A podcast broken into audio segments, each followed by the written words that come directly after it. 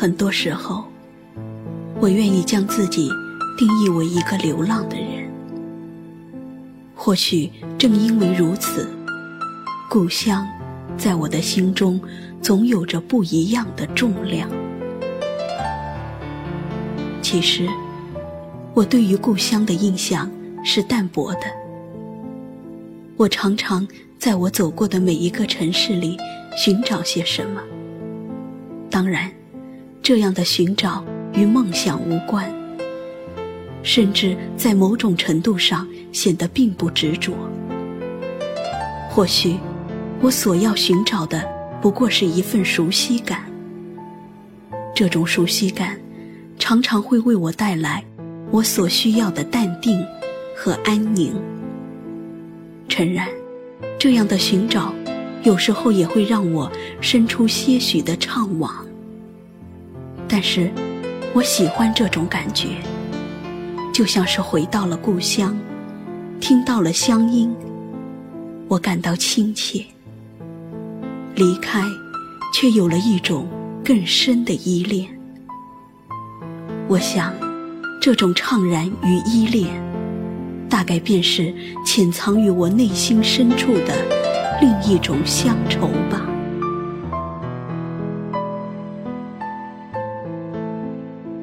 在余光中先生的诗里，乡愁可以是一枚邮票，可以是一张船票，可以是一方矮矮的坟墓，也可以是一湾浅浅的海峡。那是一股内心。无法抑制的思念，和时间一样漫长。也因为时间，让这种思念变得越发的深重。相较之下，于右人先生的乡愁却显得撕心裂肺的多。葬我于高山之上兮，望我故乡。故乡不可见兮，永远不忘。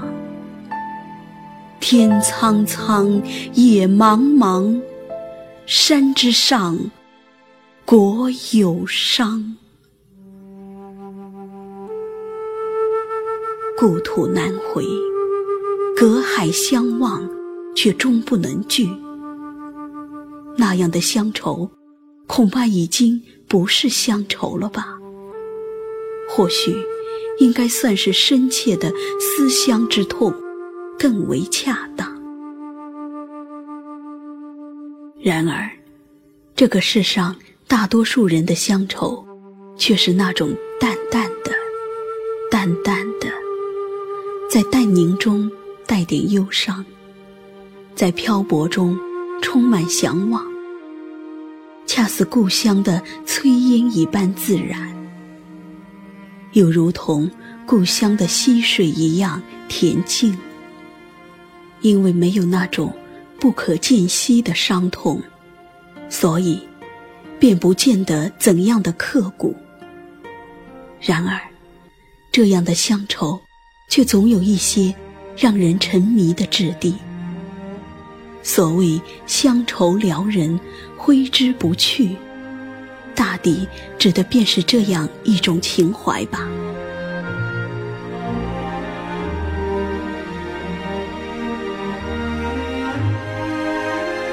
叶落归根，这是很多人不愿舍弃的理念。所以有少小离家老大回，头发白了。也一定要回到故乡。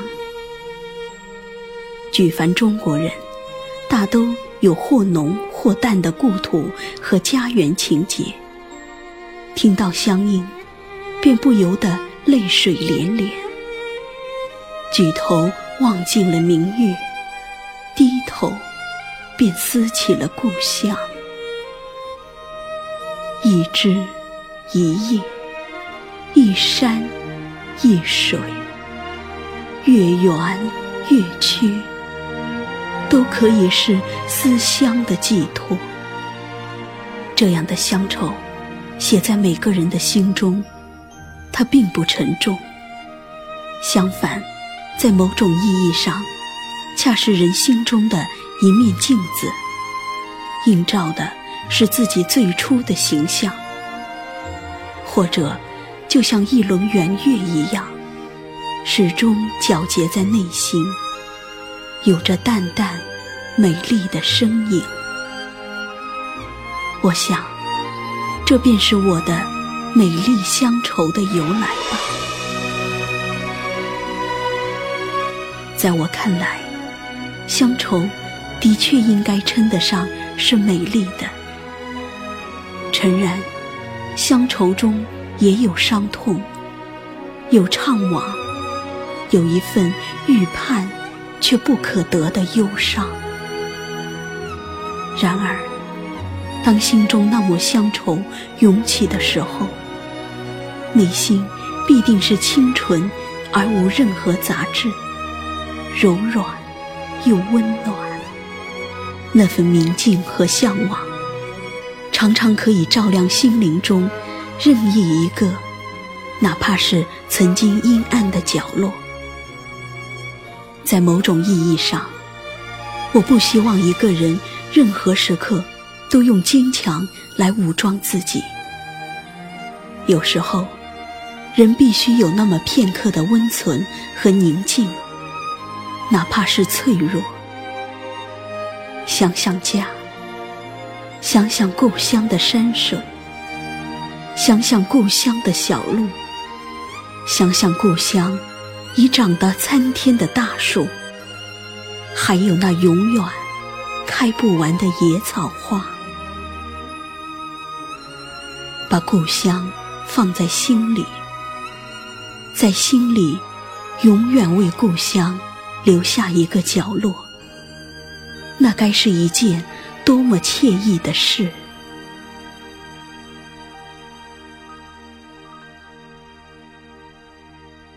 古时的人多半背井离乡，归途难觅，所以更容易滋生，也更容易理解乡愁的由来。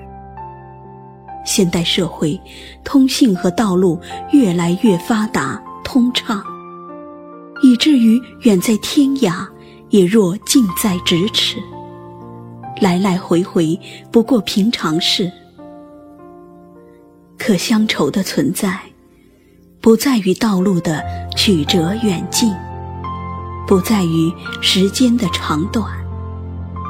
却在于人内心深处永远寻求的那份归属感。在时间的长河里，每一个人都在流浪，而乡愁，便是那艘可以把我们带回最初的船。